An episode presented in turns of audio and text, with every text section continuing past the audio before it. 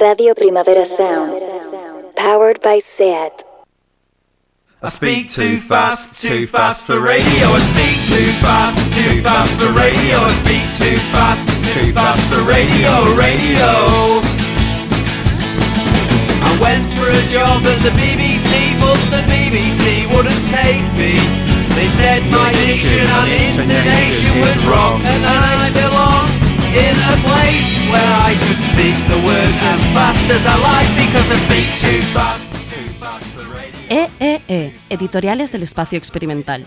Con algo de sorna y otro tanto de indignación, ese nombre se dieron en un comunicado conjunto un grupo de hasta 30 editoriales independientes tras el escándalo de la pasada Feria del Libro de Madrid. Una edición que se inauguraba con ganas e ilusión por parte de todo el sector tras la edición online y fallida del año pasado, con algo de inquietud por ver cómo funcionaría el nuevo recinto adaptado a las limitaciones de foro y que se cerraba con una vergonzosa jugarreta por parte de los organizadores. Precisamente por las restricciones sanitarias, se redujeron no solo el aforo y el horario, sino que se creó una experimental isleta central para poder dar cabida a todos los participantes en apenas 450 metros. El problema, que por esa isleta central no pasaba ni Dios. El escándalo, que el mismo director de la Feria del Libro de Madrid, Manuel Gil, reconoció que, al contrario que las demás ubicaciones, las editoriales que finalmente acabarían en esa isleta experimental no se escogieron por sorteo, sino a dedo perjudicando a sabiendas a editoriales pequeñas, independientes y, esto lo añado yo, de un valor cultural incalculable. Por eso fue muy ilusionante ver cómo, apenas una semana después y en la misma ciudad, el mismo día tenían lugar dos iniciativas independientes y autogestionadas maravillosas. El Festival de Microedición Hostia un Libro en el sector editorial y la primera edición del Festival de Disqueras Independientes Festichachi en el sector que en este programa nos ocupa.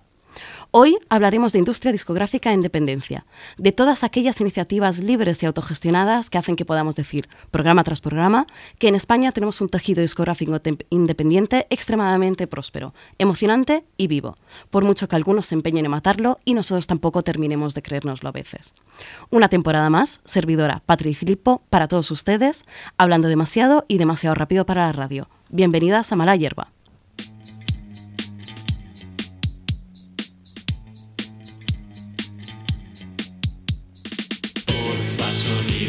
Muchacho, aunque sea medio contrato. Y sonaré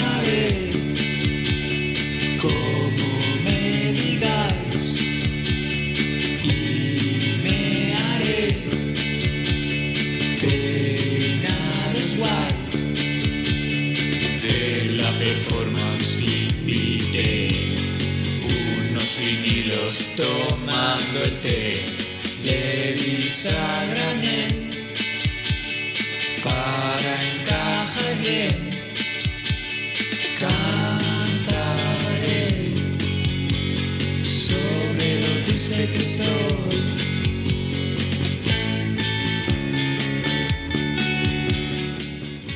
Bueno, han estado muy buenecitos y escondidos mientras yo soltaba mi chapa en la intro, pero hoy tenemos aquí con nosotras a Ignacio Miguel, organizadores del Festichachi.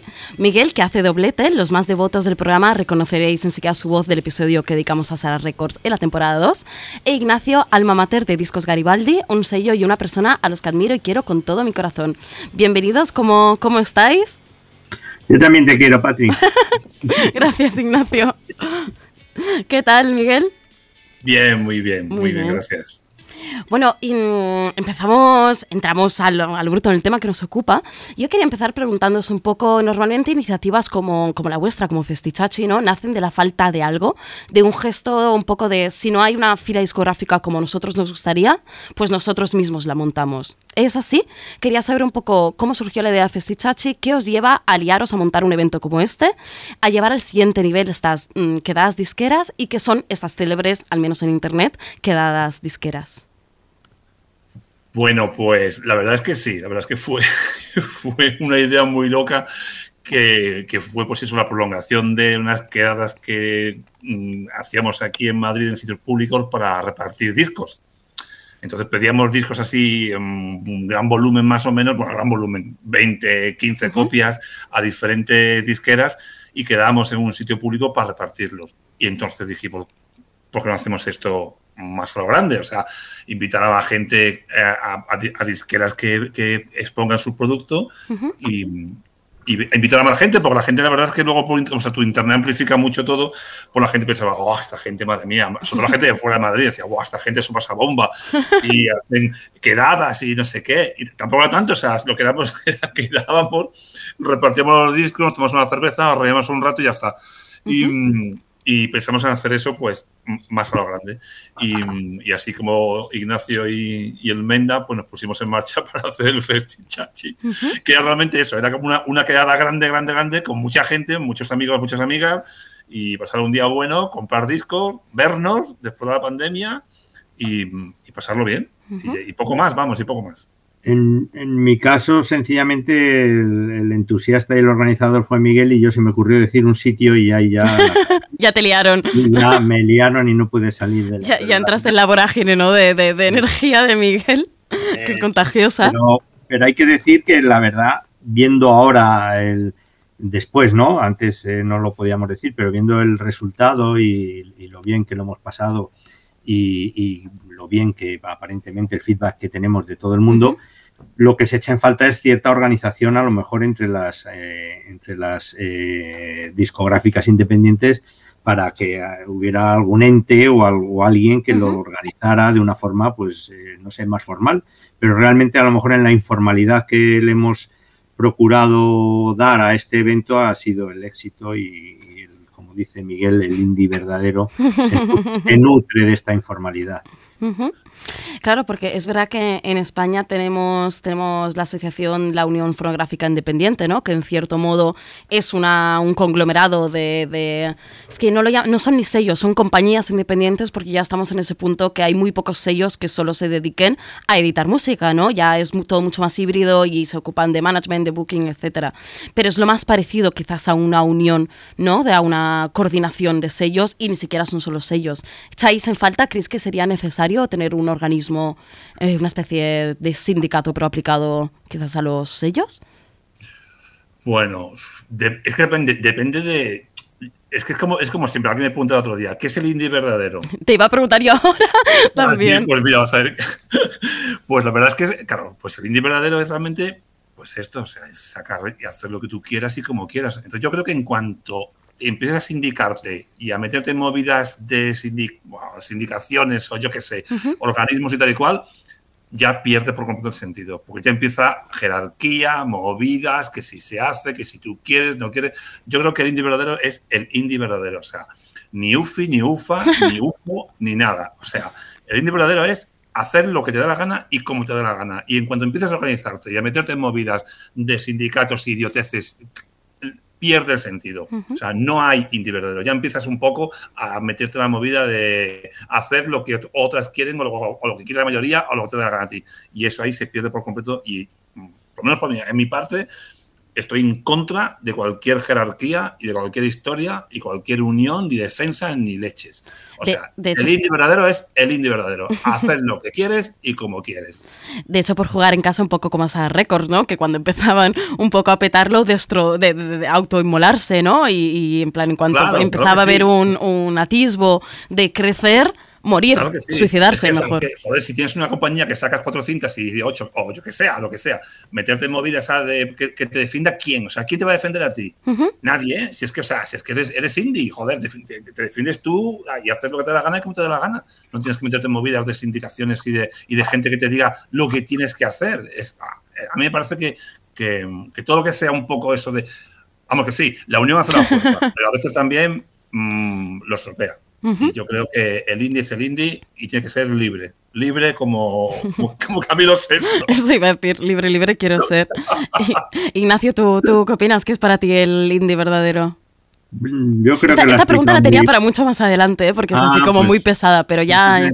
Vas a tener que ir cambiando el guion porque, Claro que sí. como verás, Miguel es una. Aquí hemos una venido a, a improvisar, a pasar un y- Y rato. para ir marcando los tiempos. Eh, yo- yo creo que le doy la razón totalmente a Miguel. Mi comentario era porque estábamos llenando un vacío que no hay. Es decir, un vacío que no hay.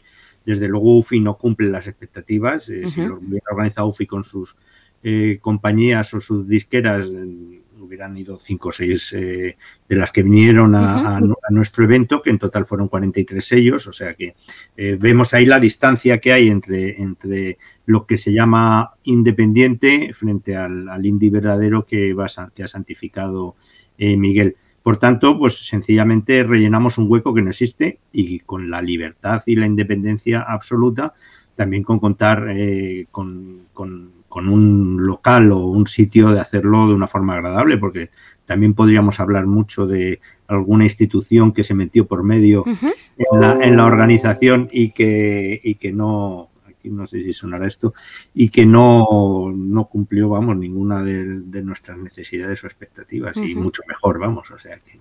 De hecho, Un, un- un inciso, vas a ver tú.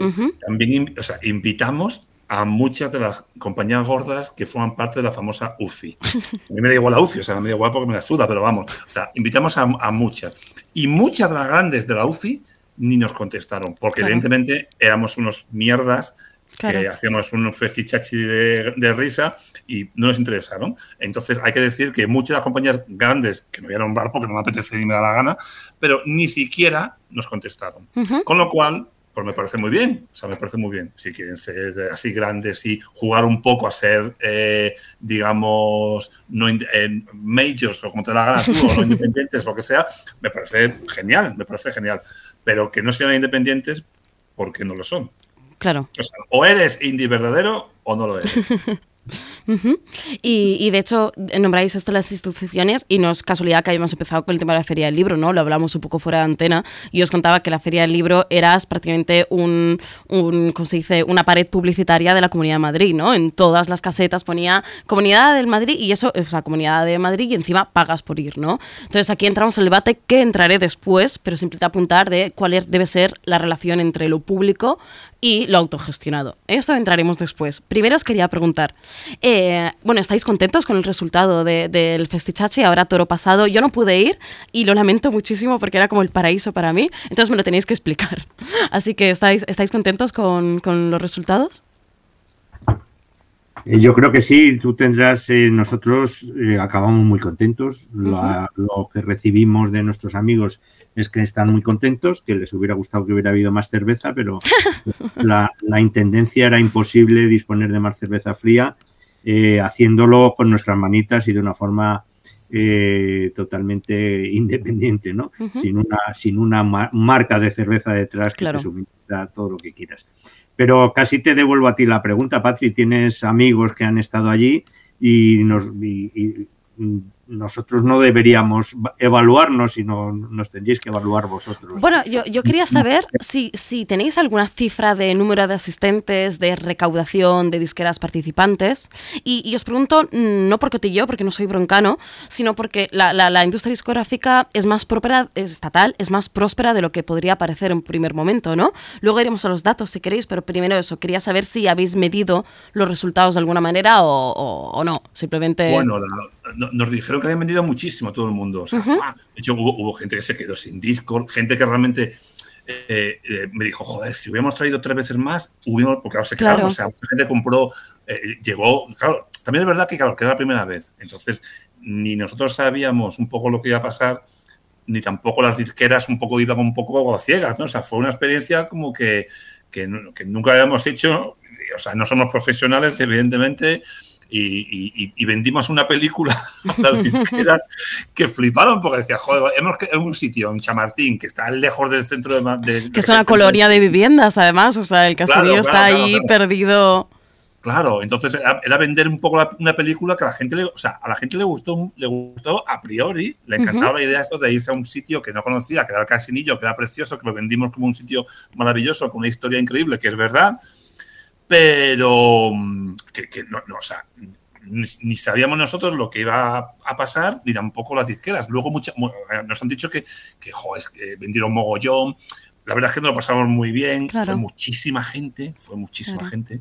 Estamos flipando, como dijo antes Ignacio, nos quedamos sin cerveza dos veces, fuimos a comprar al Mercadona, bueno, a una tienda de cerveza, se volvió a acabar y ya dijimos, se acabó. Y el chino que está al lado se forró ese día. O sea, Claro, iba todo el mundo chino que para está al allá. lado del, del casinillo hizo su agosto, septiembre, octubre, noviembre y diciembre, porque la gente iba allí. Y la verdad es que estuvo- fue muy divertido. O sea, la- la gente cogió muy bien la idea, que era hacer una reunión informal, eh, vernos, comprar música. La gente iba con ganas de comprar además, y con, con ganas de verse. Y la verdad es que no pasaba. Hace un, hizo un día estupendo, muy bonito. Es verdad. Y actuaron grupos súper chulos. Actuó la, la, gente que actuó fue genial, genial, genial. Y nos pasamos muy bien. O sea, que, que era lo que queríamos nosotros. O sea, no teníamos ningún. No había nada, ningún coste-beneficio ni nada, ninguna historia. Era pasarlo bien. Y la verdad es que nos lo pasamos muy bien. Y, y fue lo importante. O sea, uh -huh. que, que, que, la, que, la, gente entendió muy bien lo, que, lo que era aquello. Y la gente fue, muy, fue a ver pues esto, a pasarlo bien, a comprar discos, a ver a gente, a hablar con.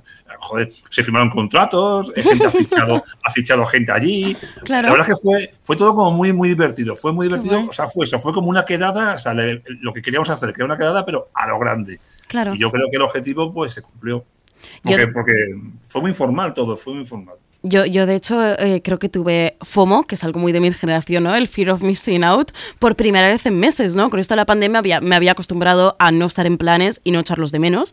Y de repente tenía, mmm, veía todo, todo, todo, todos mis amigos, todos mis conocidos, toda la gente a la que me moría de ganas de volver a ver después de la pandemia que estaba allí con vosotros, ¿no? Yo no pude ir y estaba, bueno, lo vivía a través de las historias de Instagram, que esto hacía mucho que no me pasaba y os envidié un montón, la verdad, o sea, tenía una, una, pinta, una pinta estupenda.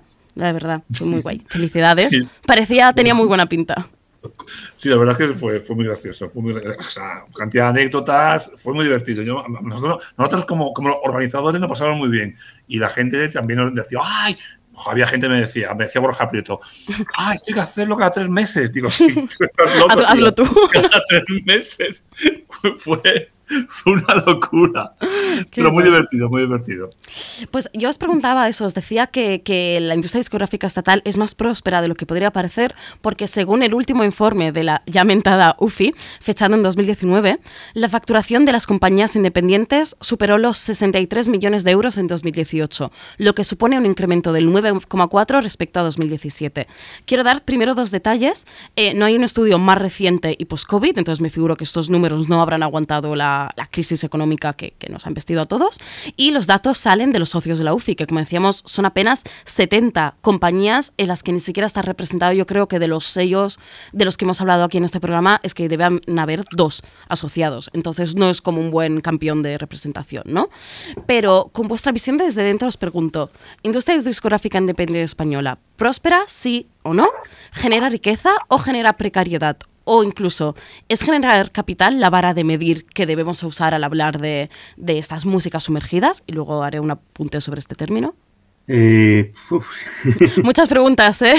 no, yo, yo, te voy, eh, yo, te, yo, te, voy a dar mi, mi visión personal, ¿no? Eh, desde un sello personal, como me gusta llamarlo, eh, y con un formato quizá ya un poco viejuno, es decir, yo creo que la industria discográfica puede tener cierta rentabilidad, pero adaptándose a, a, a la nueva realidad del, uh -huh. del, digital, del streaming, de, de eh, canciones en anuncios, en películas, en series, es decir, que la fuente de ingresos tiene que ser eh, muy, muy variada para que sea rentable, ¿no? Uh -huh. eh, escuchas, por supuesto, y yo, yo personalmente quizá tengo más beneficios del streaming de Spotify, así hay que decirlo. Ostras, sí, la, con ese 0,01 sí, céntimo. Que de la venta de vinilos, o sea, esa es la realidad, porque uh -huh. la venta de vinilos tiene pues un pico en el momento que haces el, el, el lanzamiento, claro. ¿no? En que sale el disco, y luego pues ya es residual lo que se vende, salvo en ferias como los el Festichachi que se vende todo, o sea, eso sí que ahí sí que te recuperas un poco. Pero luego el streaming pues es continuo. Y yo solo exploro esas, esas vías, ¿no? Eh, y explorando esas vías, pues ya te digo que el vinilo no es rentable ahora, ahora mismo, y menos el formato que hago yo, que es el single. El 7 pulgadas, ¿no? Eso ya es, ya es lo peor de lo peor. yo los quiero mucho y tú sacas, o sea, absolutas perlas, ¿no? Pero como formato es un poco el hijo tonto de los vinilos, es, eh, es lo último. Entonces, yo, esa es mi opinión. Los sellos que apuesten por otras vías es muy importante la publicidad, las bandas sonoras, en uh -huh. los anuncios. Eh, todo eso es muy, muy importante. Estoy seguro que puede haber rentabilidad. Pero ahora vamos a escuchar la opinión del consumidor, el consumidor número uno de España, que es Miguel. a ver, yo voy a ser muy, muy positivo. La verdad es que yo creo que tenemos una industria discográfica independiente de lujo y, y- y es más, creo que no somos conscientes de lo que tenemos, que lo damos Exacto. como por hecho. Y, mm, y- y- yo creo que, que la, esencia del, fes- del Festichachi, entre otras cosas, de juntarnos, tal, fue un poco dar un poco de visibilidad a toda esa gente absolutamente loca que hace maravillas y que, y que, y que sigue, o sea, y que seguimos teniendo sellos nuevos y gente nueva y ideas nuevas, em, gente que se gasta las pelas, gente que, que las pierde, gente que las gana, gente que. Pero que, pero que, o sea, lo que es la, la, la, realidad es que tenemos una industria discográfica independiente alucinante y tenemos unos grupos alucinantes y una gente loca que hace locuras alucinantes. Y, mm, y yo, yo creo que o sea, a, nivel, a nivel europeo, yo, yo o sea, en serio que aparte de Reino Unido, que la verdad es que evidentemente siempre ha sido Reino Unido, yo diría que somos el país más avanzado y más chulo en cuanto a grupos, en cuanto a disqueras, en cuanto a gente que hace cosas, pero joder, es que no somos conscientes que aquí, o sea, aquí se, sa- se- sacamos discos de, de- de grupos eh, tanto nacionales como internacionales que, que luego han sido enormes o son enormes. Y tenemos gente que, gente como Ignacio, gente como mucha más gente que, que se gasta el dinero y pierde su tiempo sacando maravillas, pero maravillas, maravillas, en, maravillas maravillosas. ¿no? Y, y- y- y yo creo que en ese aspecto, eso, o sea, es una industria súper próspera, con mogollón de gente, muy divertida y- y ojalá que siga así o, o más, ¿no? O sea, independientemente de que si hay subvenciones, hay pelas, pero eso es lo mismo. Pero lo que es la independencia verdadera, yo creo que España es de lujo y, y deberíamos estar hiper orgullosos de la cantidad de grupos que hay. Además, no solo en Madrid o en Barcelona, sino que salen grupos, yo que sé, en Asturias, en Galicia, en Valencia, en, en Sevilla, en, en todos lados, ¿no? y, y eso me parece a mí que, vamos, que desde aquí yo aplaudo 40.000 veces y aplaudo, me quito el sombrero a, a los grupos, las disqueras y, y todo. Y que siga así. Pues ¡Olé! estoy- ¡Ole! Estoy 100% de acuerdo contigo. De hecho, un motivo de este programa existe para reivindicar esto continuamente y no me cansaré de decir que no nos creemos ni nosotros mismos lo que tenemos, que es riquísimo. Y hablabais un poco de las, ah, los grupos que tocaron ¿no? en el Festichachi. Durante todo el programa van a sonar algunas de estas canciones. Si os parece, vamos a seguir escuchando. Eh, y ahora escucharemos Ninguna respuesta conocida de Aeronave Adolescente.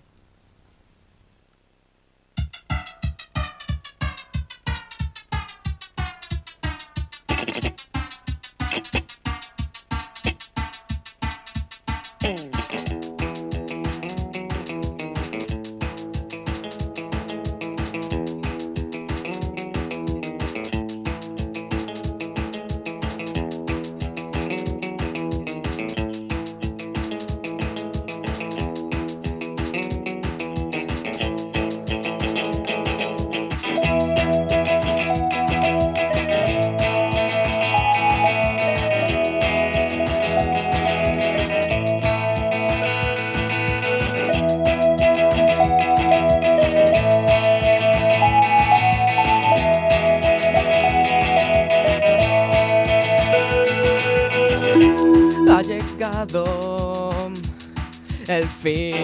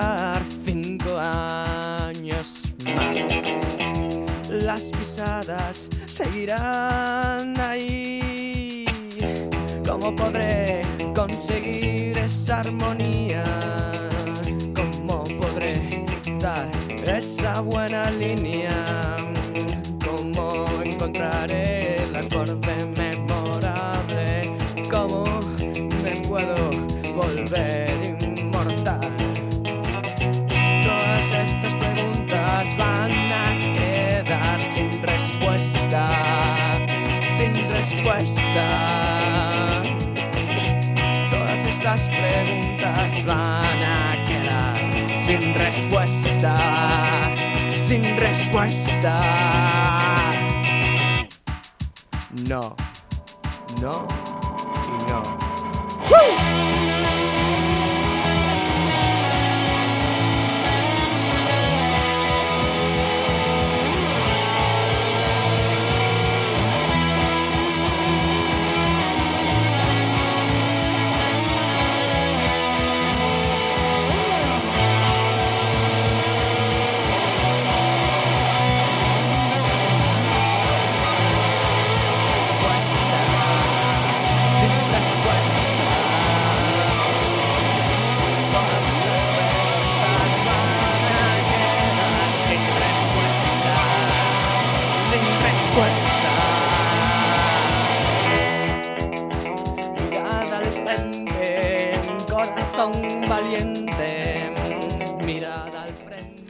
Bueno, aeronave adolescente, ¿no? Yo no, no, no estuve, pero me, me comentabais ahora que fue un conciertazo.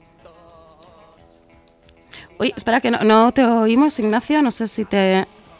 Perdón, Ahora. yo me gustaría dedicarle un minuto, ¿no? Es un adolescente que vino en su aeronave desde Galicia y fue con su guitarra, únicamente con una guitarra acústica, a- eh, alucinante el concierto que dio de 15 minutos, puso en, a bailar en pogo a, toda, a, a todos los que estaban ahí en el casinillo, incluso consiguió que fue el único momento en que los vecinos se quejaran, quejaran un poco de la movida que era aquello. Yo me quedé impresionante, me parece un, no sé, un artista único y que tuvimos la suerte, la suerte enorme de poder escucharle allí. No sé, Miguel, ¿a ti qué te pareció?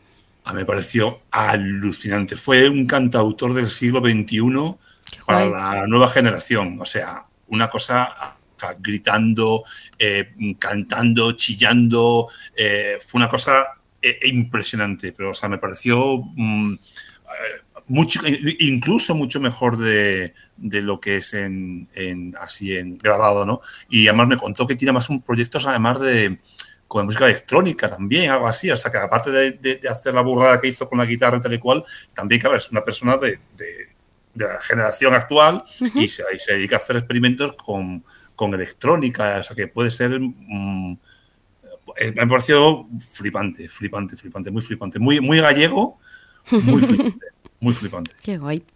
Pues durante todo, todo el programa he estado diciendo esto de música sumergida, ¿no? Parece que quiero, es quiero intentar colocar este término y os explico un poco de dónde sale. Muy brevemente, simplemente en 2020, eh, yo creo que la única experiencia agradable relacionada con la industria de la música fueron, o sea, que realmente recuerdo, ¿no? De quedarme con un buen recuerdo, eh, porque conciertos sentada fui muy pocos y no hubo mucho, no pasó mucho más realmente en 2020, pero el Festival Autoplacer organizó unas jornadas de trabajo en las que durante cinco días nos reunió a varios profesionales de la industria, ¿no? Para debatir sobre el estado de la música que ellos llamaban sumergida en estado de alarma, ¿no? Intentar entre todos mm, s- encontrar soluciones o, bueno, debatir, ¿no? De cuáles creíamos que eran los problemas y qué soluciones podíamos aportar.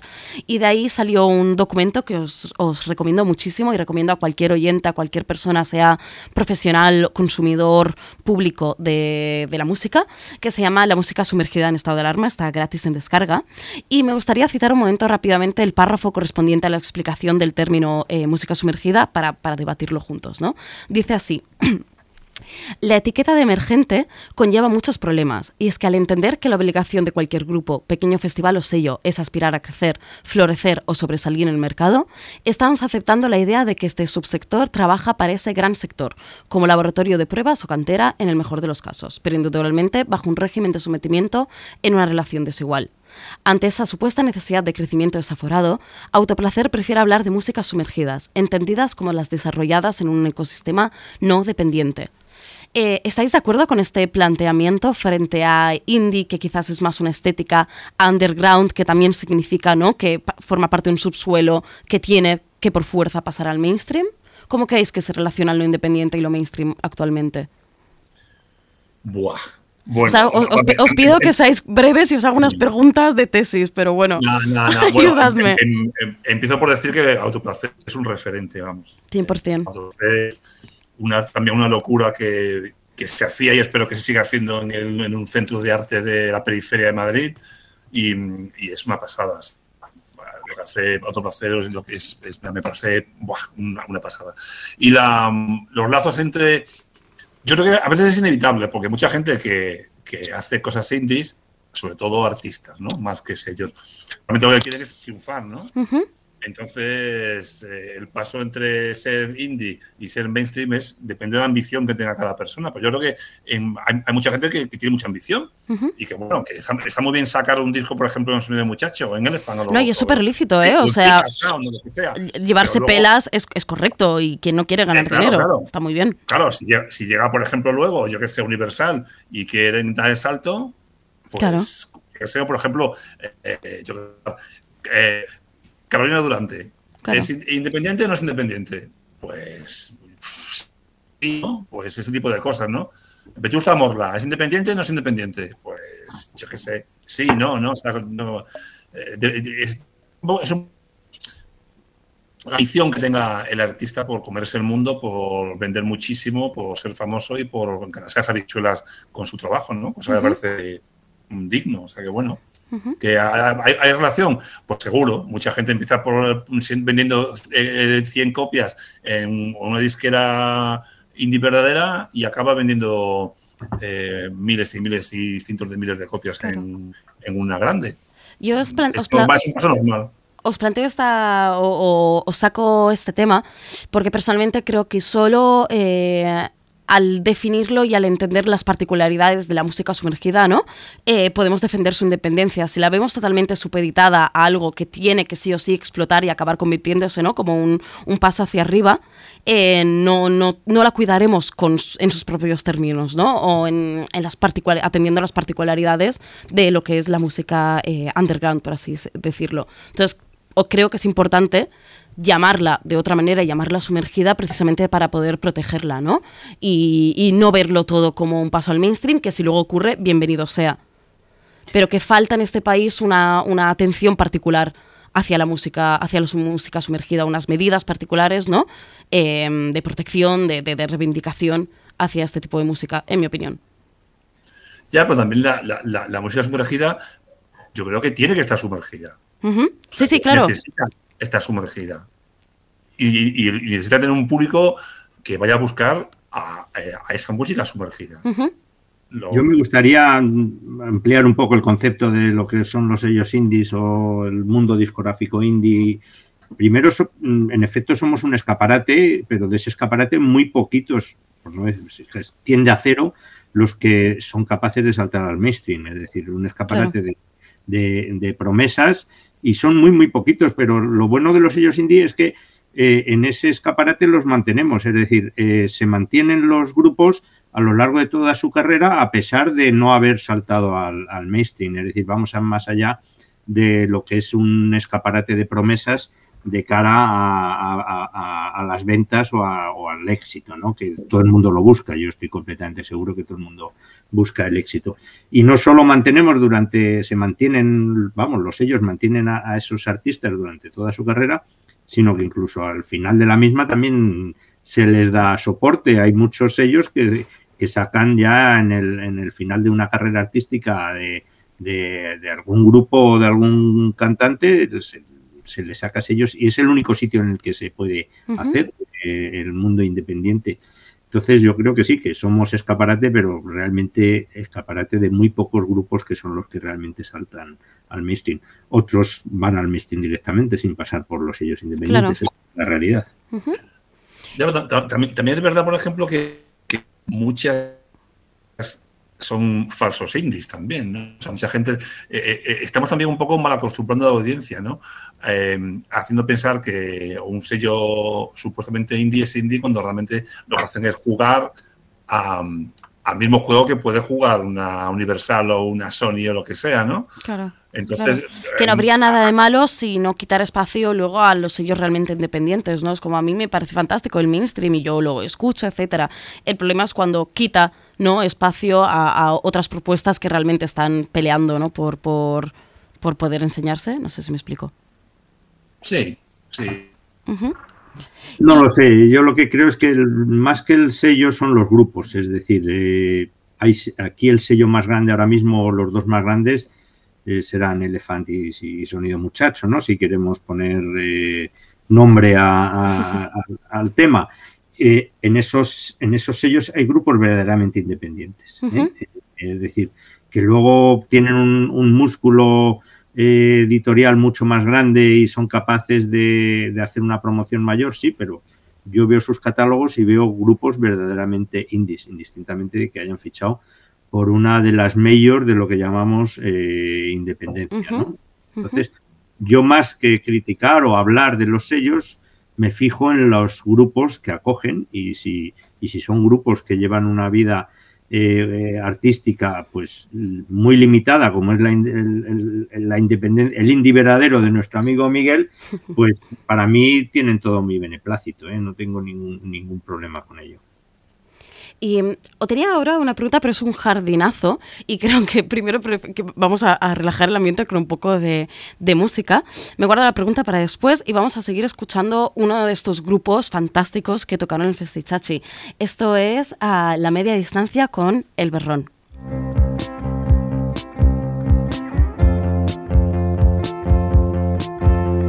Sigo pensando en el mensaje que mandaste antes de ayer.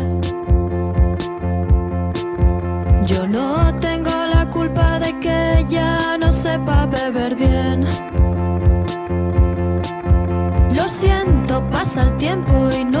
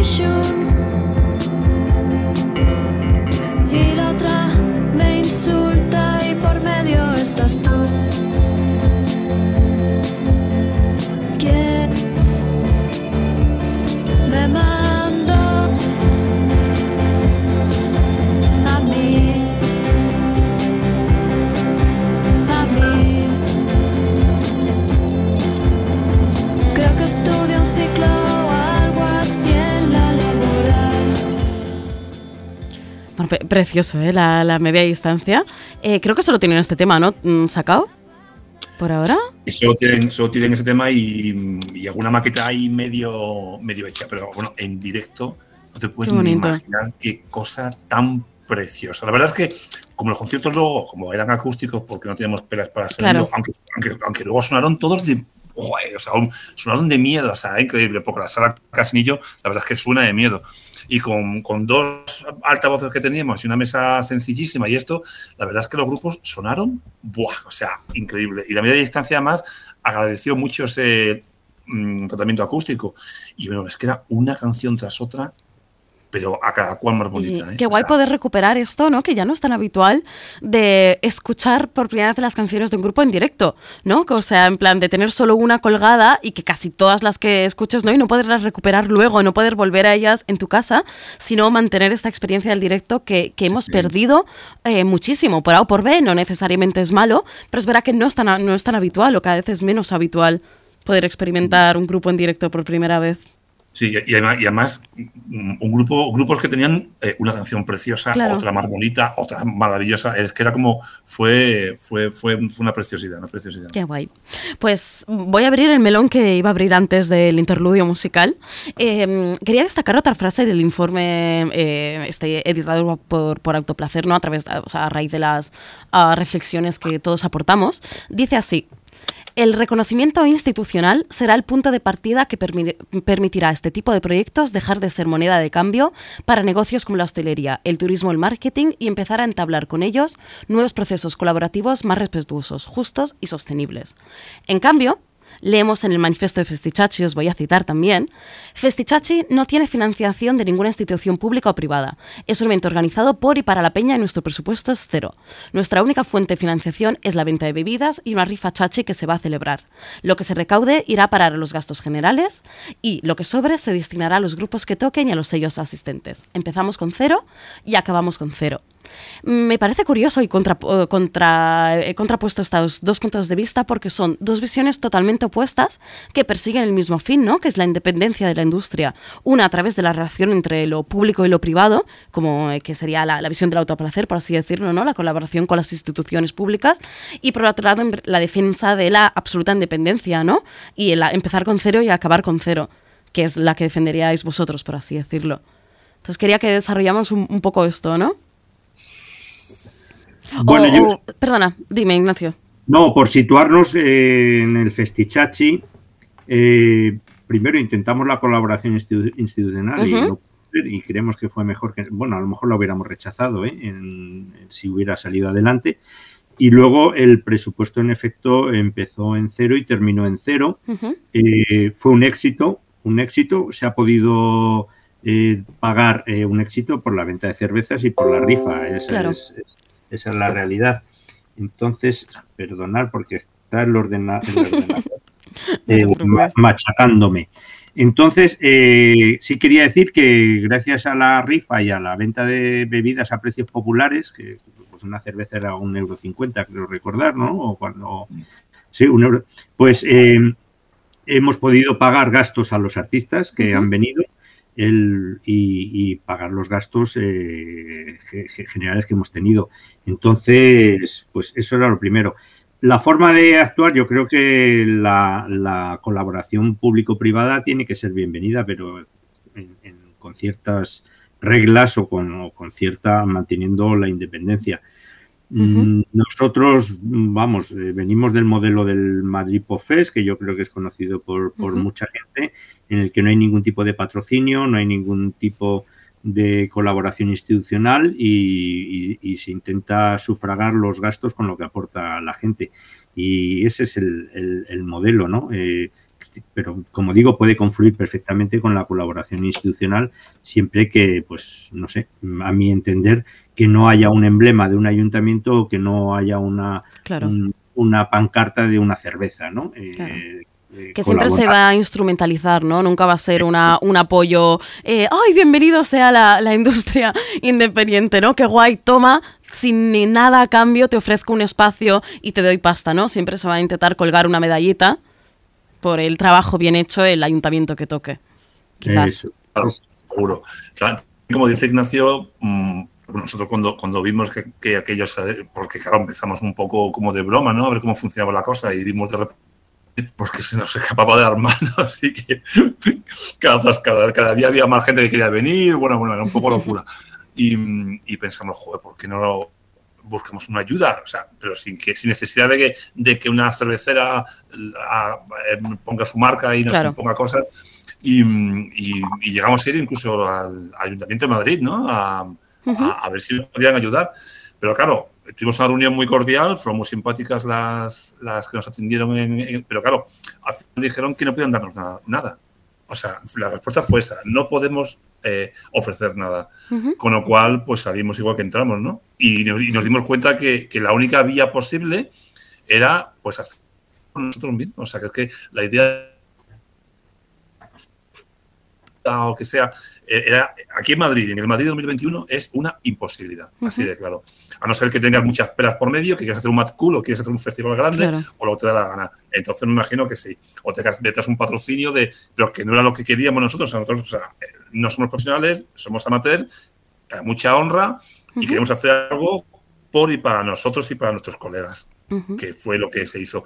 Y, y- y la verdad es que eh, ya, ya, ya nos esperamos, o sea que sí, Ignacio, esperamos ya un poco la respuesta, pero fuimos un poco a ver qué, qué es lo que nos, nos dijeron que sí, que le hacía mucha gracia la- el invento, etcétera, etcétera. También contactamos con Casa Encendida para, para lo mismo, para ver si podíamos. Sobre todo queríamos que nos dejaran un sitio, ¿no? O sea, un Ujú, sitio claro. para poder hacerlo. Y, y nada, o sea, nada, nada. No, no, no, no sacamos nada, nada, nada de nada. Y, Pero, pero vamos, tampoco- al final tampoco hizo falta, ¿verdad? Pues estuvo muy bien. O sea, el castillo fue el, el mejor sitio que jamás podíamos tener, gracias a, a Ignacio. Bueno, gracias a la asociación, ¿eh? a la asociación de vecinos de la colonia obrera que nos lo cedió, que eso hay que decirlo. Y Sí. bueno, y luego también que no lo hemos hablado, gracias a los sellos que vinieron eh, eh, y al público que vino. Pues, nosotros pusimos los- a lo mejor los medios, pero la respuesta fue formidable. Y quizá en esa respuesta tan grande vimos que se nos iba de la mano y tocamos otras puertas que, que cuando con nuestro planteamiento era imposible. Es decir, en el momento que no hay un fin comercial o, o algo así, pues realmente no hay posibilidad de, de colaborar con las instituciones. Pero bueno, mm, casi fue mejor, ¿eh? O sea, nos hubiéramos metido en un lío que no sé cómo hubiéramos salido. Y, y, en realidad las ferias discográficas no son algo nuevo, por así decirlo. Es decir, en Barcelona, por ejemplo, tenemos desde hace años la del BAM o la del BIS, ¿no? Pero sí quizás faltaba una feria no relacionada con un evento musical y no tan centrada en los discos, sino más en los sellos. Es decir, la del BAM siempre hay una feria de discográfica y luego por la noche durante el día conciertos, ¿no? Y el BIS, aunque sea independiente, hay una feria y luego en el mismo sitio conciertos, pero nunca, no, no me suenan a eventos parecidos, ¿no? De solamente dedicado a la venta de discos y centrado en los sellos y organizado por y para los sellos. Eh, hubo hace años en, Madrid Discorama, pero, mm, pero os quería preguntar a vosotros, porque me, a, me comentabais que ya habían empezado a surgir iniciativas parecidas, ¿no? No relacionadas con vosotros en otros lugares de España. Bueno, nos enteramos que, mm, que va a haber algo parecido. No sé si es parecido, no, no tengo ni idea, vamos. Pero el otro día conocí en el rastro a un chico que era de Gijón y, mm, y que me comentó que, que allí pensaban hacer algo, digamos, parecido a nuestro, ¿no? Luego hemos hablado ya con gente de, de Asturias y, y parece que sí, que. Pero vamos, ya con, con mucho apoyo institucional, con mucho dinero por medio, eh, en unas instalaciones de lujo y está todo como, como mucho más mucho más a lo grande, ¿no? y, mm, y, pero vamos, la- el planteamiento por lo, que- por lo que me contaron, a mí, o sea, digo, yo le me comentó el chico este que creo que lo organizaba o conocía a la persona que lo organiza o algo así, ¿no? Eh, el planteamiento era, era parecido, ¿no? Era parecido. Pero, y luego hay una feria en, en Galicia, pero que creo que la feria de Galicia es para, para sellos gallegos, creo, ¿eh? Creo, creo. Pero bueno, que sería genial que esto se pudiera hacer en más sitios de, de- de- que, no, que, no, que no sea Madrid y Barcelona, como siempre, ¿no? Sería genial que exacto. gente se organizara para poder hacer lo mismo. Vamos, que no, hay- no, es, una, no es una marca registrada Claro, y claro, patentada, claro. Ni nada por el estilo. De hecho, es lo Sí, guay de cuando surgen iniciativas así, ¿no? Que se autogeneran, o sea, sin, sin, sin nada, se van generando, ¿no? Como, como bullets, van naciendo otras iniciativas parecidas solo por el impulso, ¿no? De querer replicar eso en tu propio territorio, que eso es, creo, es el éxito realmente. Claro, claro, claro. Sería genial que la gente hiciera lo mismo en otros sitios. Y que, vamos, sí, sí, también corre ese peligro que se convierta en un mercado medieval, ¿no? De estos que van así por todos los pueblos allí haciendo. Festichachi, gira, tour, Spain. Exactamente. Y ya la cosa se, se desvirtúe, ¿no? Ya. Y se- aquello. Se vendan, se vendan hogazas de pan y chorizos, ¿no? En- hay, un- hay- hay un punto de vista, no sé si nos queda mucho tiempo, un punto de vista de crecimiento, de darle otro, otra visión, y es la confluencia hacia otro tipo, con otro tipo de festivales, como has mencionado, como el Hostia, un libro, que creo Claro, que es una filosofía idéntica, y, o, o el, mundo de los fanzines, ¿no? Eh, también sería muy interesante, ¿no? De, de, bueno, pues que los jóvenes que venís eh, detrás vayáis planificando a lo mejor eh, festichachis que, que se pueda ampliar la oferta y o, o no lo sé, nunca se sabe si es mejor mantener la cosa como está o, o buscar nuevos horizontes. Y yo quería mencionar rápidamente, eh, y ha salido un poco el tema que siempre hablamos al final de Barcelona y Madrid, ¿no? Parece que sean las dos capitales donde solo, solo ocurren cosas en Barcelona y Madrid, pero hay dos iniciativas que quería hoy, aunque sea mencionar, eh, que están un poco en otros derroteros, ¿no? Em, geográficos de España. Una es el Festival y Sello Queroxen de Canarias, que es un festival que desde em, 2019 se celebra en el interior de un viejo tanque de combustible, en el espacio cultural El Tanque de Santa Cruz de Tenerife, ¿no? Y es como un mega tanque de, de- combustible de, ¿cuántos son? 55 metros de diámetro y 14 metros de alto, en el que se van sucediendo conciertos durante todo un fin de semana, ¿no? Creo que son como cuatro días y vale 15 euros em, solamente la entrada. Y bueno, han ido grupos como Pony Bravo, em, hacen residencias artísticas con grupos de allá, ¿no? Y me parece, bueno, me parece una iniciativa muy curiosa. Y sobre todo, ¿qué pasa? Pues mira, en Canarias, ¿no? Que decimos que casi nunca pasa nada allí, o no nos enteramos de nada de lo que pasa, pues quería reivindicar esto. Y también quería reivindicar o, o mencionar rápidamente eh, otro ejemplo, que no sé si lo conoceréis, es el Observatorio Festival que se celebra en, en Balboa, en la comarca del Bierzo, a los pies de los, de los Anclares. Es, am, es un festival que se celebra desde hace, nada, tres ediciones o así, pero está todo enfocado a trabajar con el territorio, ¿no? Es decir, los, los chicos que lo organizan, que tengo la suerte de haber conocido uno de ellos, trabajan siempre con, con los que viven ahí en, en la comunidad, ¿no? En cómo hacerlo sostenible, en que no, no sea para nada masificado, en a, hacer residencias artísticas también y grupos con los propios habitantes, ¿no? Y, y, bueno, poner en valor un poco un tema del que hablamos mucho ahora, que es lo de la España vaciada, ¿no? Y reivindicar el hecho de que en, fuera de las grandes eh, urbes también hay creatividad y también hay cosas fantásticas pasando. Entonces os quería preguntar, ¿vosotros tenéis algún, conocéis alguna iniciativa autogestionada así de este rollo o algún ejemplo a seguir, aunque no sea en España? Mm, bueno, eh, como dije antes, para mí lo de autoplacer siempre ha sido un referente en ese aspecto. Me, me parece ideal porque, porque eh, siempre he tenido la suerte de contar con el apoyo del Museo del CA2M de Móstoles, que la verdad se porta siempre fenomenal, pero que nunca ha sido tampoco un festival con marcas ni nada, sino ha sido, ha sido pues más o menos, pues, eh, además que me, me, me, encanta la filosofía esta de ofrecer eh, toda la cultura, uh -huh. incluyendo la independiente, de forma gratuita. Uh -huh. Es decir, que no tengas que pagar por entrar para ver ese tipo de cosas.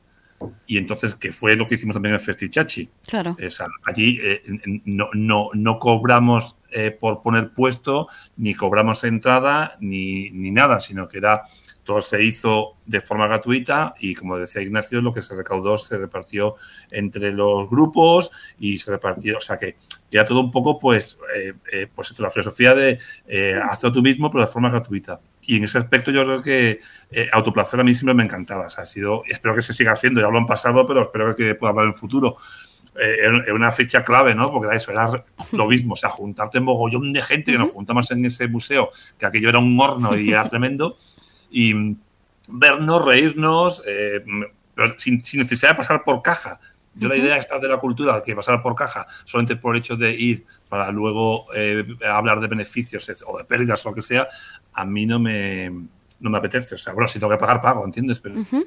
pero que a la hora de hacerlo, mmm, prefiero hacerlo de forma mucho más amateur, pero que, que, que sea eh, gratuita, de acceso, que todo el mundo pueda acceder, que sea intergeneracional, uh -huh. o sea, que, no, que se pueda limitar solamente a jóvenes o a maduros o lo que sea, y, sobre todo inclusivo. O sea, que es que, a, mí me, me repugnan los, los, sitios en los cuales ya de entrada ya te clasifican, ¿no? Tú puedes entrar, no puedes entrar, si eres tal, si eres cual, no. Entonces, entonces en eso yo creo que Festichachi, yo creo que, que lo hicimos, o lo conseguimos, ¿no? Lo que queríamos, que era eso, que era que fuera gratuita, que fuera inclusivo, que fuera intergeneracional y que fuera abierto a todo el mundo. Y en ese aspecto yo creo que, que yo conozca, ¿eh? Solamente autoplacer. Uh -huh. Es, y, es y fuera, que... fuera de, de, Madrid o Barcelona, es decir, en otros sí, territorios. Yo me, yo me, gustaría un poco el modelo eh, concierto, festival, por supuesto, las iniciativas PopFest, ha habido Madrid PopFest, uh -huh. Málaga PopFest, Arauza PopFest. Sí que me gustaría reseñar en Barcelona, eh, la Fonoteca, uh -huh. que está muy activa y hace muchas cosas. También en Valencia cada vez hay más eh, iniciativas, pero siempre van, vamos, de la mano del, del del, del concierto, del recital, de uh -huh. la música. Y sí que quiero reseñar, porque me parece la iniciativa más bonita que existe en, en, en nuestro territorio, vamos, es el Café de Tagaleta que hacen en la provincia de Guipúzcoa. Primero lo hicieron en el Gacheche de Rentería y ahora están haciéndolo en la fábrica de armas de, no me acuerdo de dónde. Eh, es decir, esa iniciativa totalmente independiente, local, trayendo artistas locales, creo que, y, y, y, yendo un poco más allá del concierto, sino a la tertulia, a la audición de un disco, a la reunión alrededor de una, de una taza de café, creo que, que, me, que, que es el mejor ejemplo de lo que se puede hacer y curiosamente no es ni Madrid ni Barcelona. Uh -huh. yo, fíjate, yo creo que lo que decía antes, para, para, apuntar un poco a lo que decía antes Ignacio, yo creo que todo lo que sea colaborativo, de juntarnos y conocernos y hacer algo en común, yo creo que siempre es muy, muy positivo. A mí me encantaría, por ejemplo, eh, eh, que volvieran, yo qué sé, las, las audiciones de discos comunitarias, ¿no? Uh -huh. Eso que, que se hacía hace mucho un disco forum, exactamente. Por ejemplo, eso, por ejemplo, tú imagínate, por ejemplo, poder, yo qué sé, un grupo que nos guste muchísimo, eh, local, y que, y que, y que graben un disco y antes de sacarlo, eh, decirle, pues ahora lo voy a poner, ¿no? Y juntarnos en un sitio, yo qué sé, ¿cuán- ¿cuánta gente nos juntaremos? 20, 30, 15, guay. 10, lo que sea, ¿no? Y poder escucharlo eh, en exclusiva y, y poder comentarlo además. ¿sabes? Ese Ujú. tipo de disco forum. A mí me encantaría que, que cosas así, todo lo que sea juntarnos y, y hacer cosas en común, me parece que es súper positivo. Y, y lo contrario, todo lo que sea eh, separar a la gente, separar las historias, hacerlo no inclusivo, me parece hiper negativo. Por eso. mm, Sí, porque em, yo creo, no sé, no sé por qué, por ejemplo, ahora, por ejemplo, Radio 3 me parece que, que el giro que ha tomado es absolutamente erróneo, porque yo me siento excluido de Radio 3. O sea, así de claro, no sé si es por edad o por afinidad o por lo que te dé la gana, pero o sea, no puedo escuchar una radio en la cual me excluye en, pri- en principio. Entonces, ese tipo de, de- de- de actitudes en el cual tú excluyes a gente por raza, sexo, orientación sexual, edad, lo que sea, me parece hiper negativo. Y estamos llegando a un momento en que incluso la radio pública se está haciendo totalmente excluyente. Y a mí me parece muy, muy, muy negativo. Por eso, mm, todo lo que sea, como dices tú, el café, galletas, eh, disco forum, festichachi, cualquier eh, autoplacer, cualquier cosa de estas que se haga en plan comunitaria, eh, hay que apoyarlo sí o sí. Hostia, un libro. Hostia, un libro, Hostia, un o sea, libro. cual- exactamente, exactamente, exactamente. Son de, pues, o sea, música de, de, pues es- me parece eh, que, que sí, que, o sea, que hay que apoyarlo porque es que es necesario. Pues para, para, para terminar, de hecho, justo esta, esta cola que acabas de decir va a ser mi última pregunta. Antes de terminar con, con el último, bueno, uno, un- otro grupo que toca en el Festichache, que es eh, Jaime o Jaime, os, Jaime, os quería preguntar, ¿por qué? Muy sencillo, eh, a cada uno una respuesta. ¿Por qué debemos apoyar, reivindicar y proteger los sellos discográficos independientes? Ignacio. Pues porque nos ofrecen maravillas que no tendríamos acceso por otros canales. Es decir, es mm, encontrar gemas, joyas, joyonas, ¿eh? Eh, que, no, que no iban a, que no tendríamos acceso a ellas si, si nos restringiéramos pues a los canales tradicionales. ¿Y Miguel? Yo creo que es a- a- eh, básico, primero porque si no apoyamos a la independencia verdadera, no existiría. Eso para empezar. O sea, la gente que empieza hay que apoyarla porque si no es que se viene abajo, así de claro. Y aparte que es que se lo merecen, tanto los sellos como los artistas, como todo, se merecen ser apoyados y sobre todo porque eh, eh, es, es el germen de las maravillas. O sea, ahí nace todo. Entonces es como un manantial, ¿no? Si el manantial no lo eh, limpias y lo consumes y esto, se ahoga. Entonces, pues eh, es, es básico, básico, básico. Y aparte porque, son, porque hay cosas muy buenas, hay que, hay, que, hay que ir a por ellas, pero hay cosas buenísimas ahí esperando para ser descubiertas. Pues no, no, podría, no podría estar más de acuerdo. Así que aquí vamos a estar una temporada más apoyando a los sellos discográficos independientes, apoyando todas esas pequeñas maravillas que, que surgen, han surgido, surgirán aquí en España, en cualquier lugar. Y gracias a, a vosotros, a Miguel e Ignacio, por acompañarnos en este primer capítulo. Eh, habéis inaugurado una cuarta temporada, así que y ha sido fantástico. Así que muchas gracias por estar aquí, por acompañarnos Gracias a esta tarde. Gracias a los oyentes por, por escucharnos y os dejamos con Real Change de Jaime. Muchas gracias, Patrick. Gracias. Gracias. Un besito. Adiós.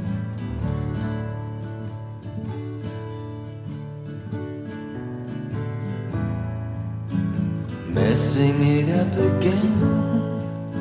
We're speaking to a kind of friend and turning up with Jane. She's gone out to buy some cane.